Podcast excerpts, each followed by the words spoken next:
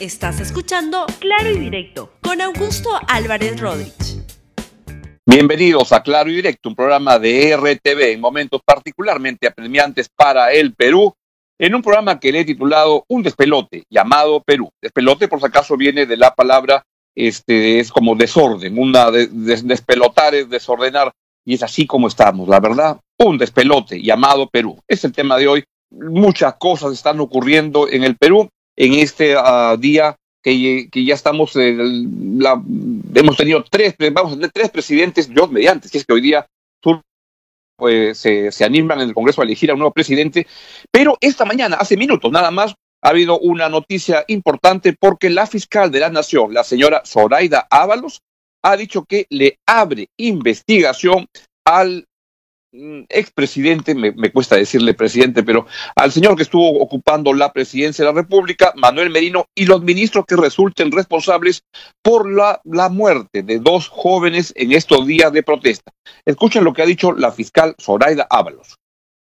A nivel nacional, presten apoyo a las fiscalías de turno para la atención inmediata y oportuna en las investigaciones.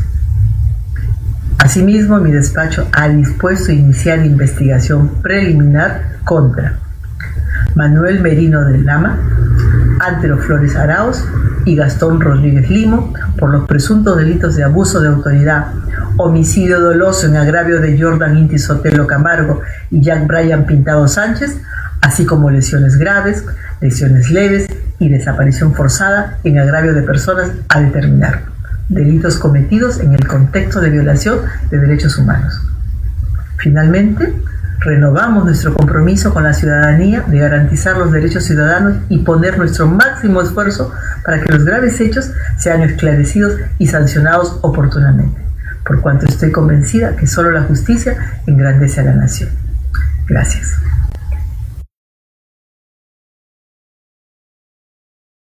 Una verdadera pena, una lástima que dos muertes de, dos personas tan jóvenes hayan este, aparecido en, en, en, escena esta semana, en lo que creo que ha sido consecuencia de una fuerza desusada de la Policía Nacional para reprimir estas manifestaciones. Lo lamento muchísimo, la verdad.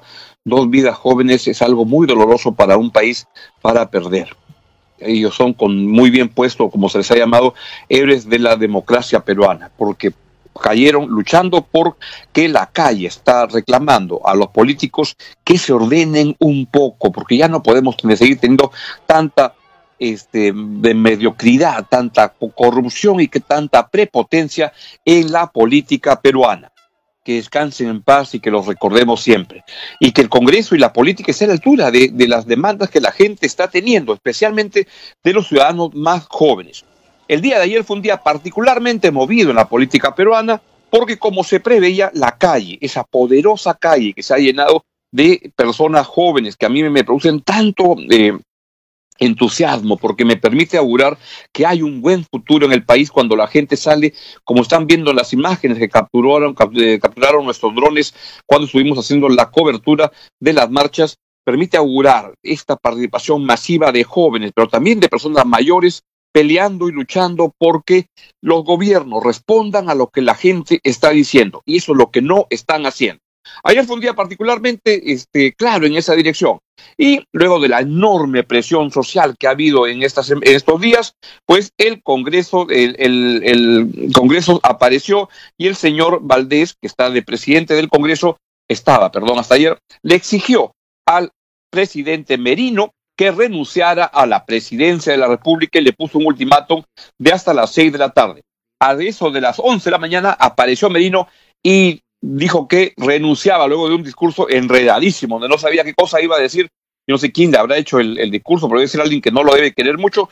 Y dijo al final, me voy, renuncio. Escuchen ustedes mejor.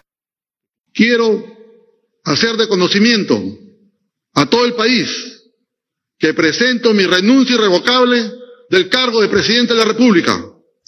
Los lamentables hechos ocurridos en las últimas horas agravan la crisis que ya veníamos atravesando y que produjo hace unos días la vacancia presidencial del señor Martín Vizcarro.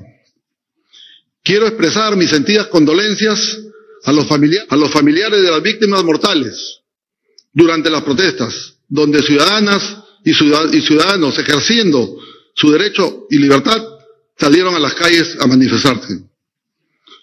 Todo el Perú está de luto. Nada justifica que una legítima protesta deba desencadenar en muertes de peruanos.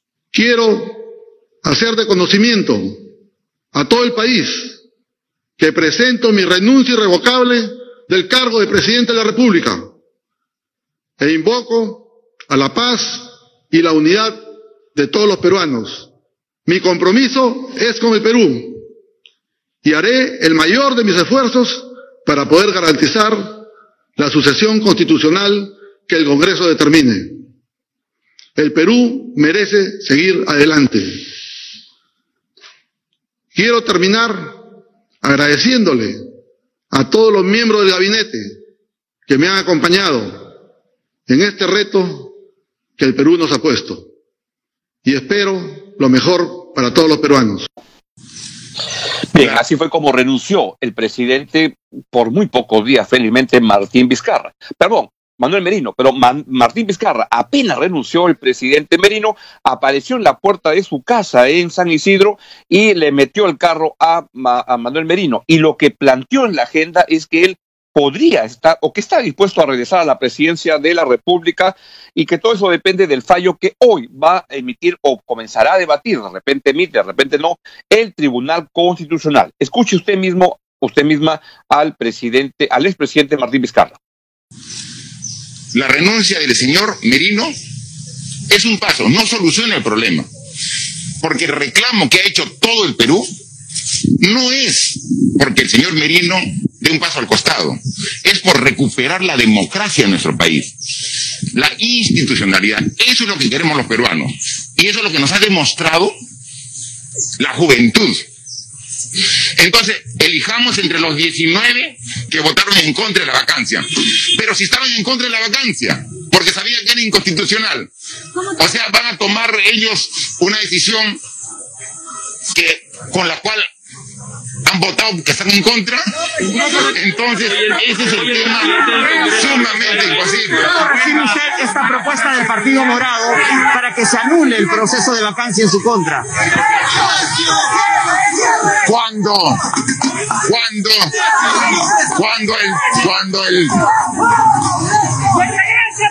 cuando el 30 de septiembre, cuando el 30 de septiembre del año pasado disolví constitucionalmente el Congreso de la República, yo dije que me allanaba a lo que definía el Tribunal Constitucional, que lo que determinaba yo respetaba.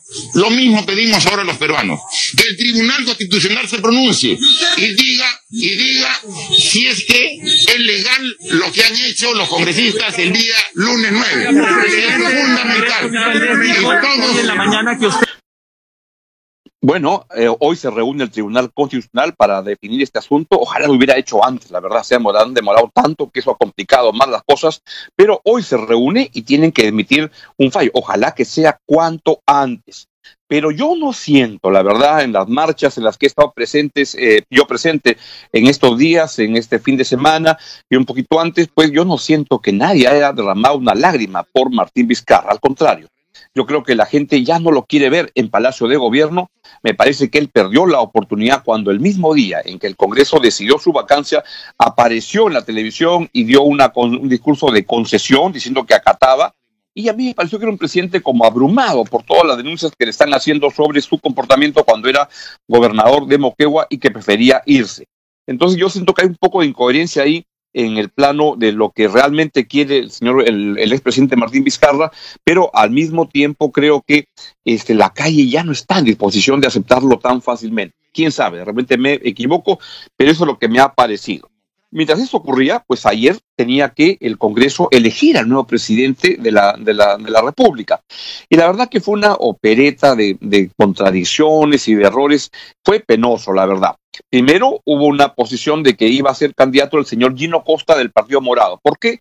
Porque estaban buscando a alguien que no estuviera, que no hubiera votado a favor de la vacancia, que no tuviera chicharrones pendientes con este Odebrecht, etcétera, y que este, eso de alguna manera reducía la lista de los 19 que nada más votaron en contra de la vacancia, reducía. Pero ahí ocurrió que cuando se plantea la candidatura de Gino Costa, sucede que tiene algunos reparos dentro del Congreso y luego sucede que se plantea la presidencia, la, candidatura a la presidencia del Congreso, pero que en verdad es elegir al presidente de la República para este Francisco Sagasti. Y ahí está, y de repente sorprende a todo el mundo cuando a las 3 de la tarde aparecen con una lista única donde sale Rocío Silva Santisteban a la, como candidata a la presidencia de la, del Congreso y por tanto de la República en este momento, seguida de el señor Francisco Sagasti. Ambos son personas muy capaces, la verdad, y son personas este, inteligentes, pero yo siento que en el caso de la señora uh, este, Rocío Silva Santisteban no es lo que conviene hoy en día en un momento en el cual se necesita más capacidad de convocatoria y no gente en los extremos. Creo más bien que Sagasti sí reúne esas condiciones en un momento como el actual y que podrías tener algún éxito en llevar el país hacia una presidencia este, que nos permita lograr avanzar en el combate a la pandemia y realizar una elección que sea transparente y que las cosas no se despeloten más en el Perú. Pero cuando se presentó esa lista, ocurrió, la lista de Rocío Silva Santisteban, ocurrió algo insólito. Primera vez que mandan una lista única en el Congreso, conversada por todos y pierde. Pierde en el sentido que no alcanzó los votos suficientes para poner como presidenta de la República a la señora Rocío Silva Santisteban y todo ha pasado al día de hoy. Hoy entonces todo se juega en dos canchas. Una en la primera, en el Tribunal Constitucional, donde se va a revisar el caso de, eh, de, la, de la manera de producir la vacancia. Y el segundo se va en el Congreso de la República, donde desde las dos de la tarde se reúne el Congreso para ver a quién puede elegir como presidente de la República. No es muy claro por dónde van a ir las decisiones, ni es muy claro si la, la, gente que está en las calles empoderada está muy dispuesta a aceptar una solución como esas. En fin, así van las cosas y la verdad que lo que estamos viendo en el Perú es un despelote absoluto y con la cantidad de que vamos a tener tres presidentes de la República en solo una semana, pero no descarto que como van las cosas, cualquiera que salga podría caer en el camino y seguir ensanchando la lista de, de presidentes de la República, que es lo que no debería haber tanto cambio, evidentemente, cambio cuando toca, pero así es como nos toca a los peruanos, lamentablemente. Bien, que estén muy bien, nos vemos mañana, chao, chao. Gracias por escuchar Claro y Directo con Augusto Álvarez Rodríguez. Suscríbete para que disfrutes más contenidos.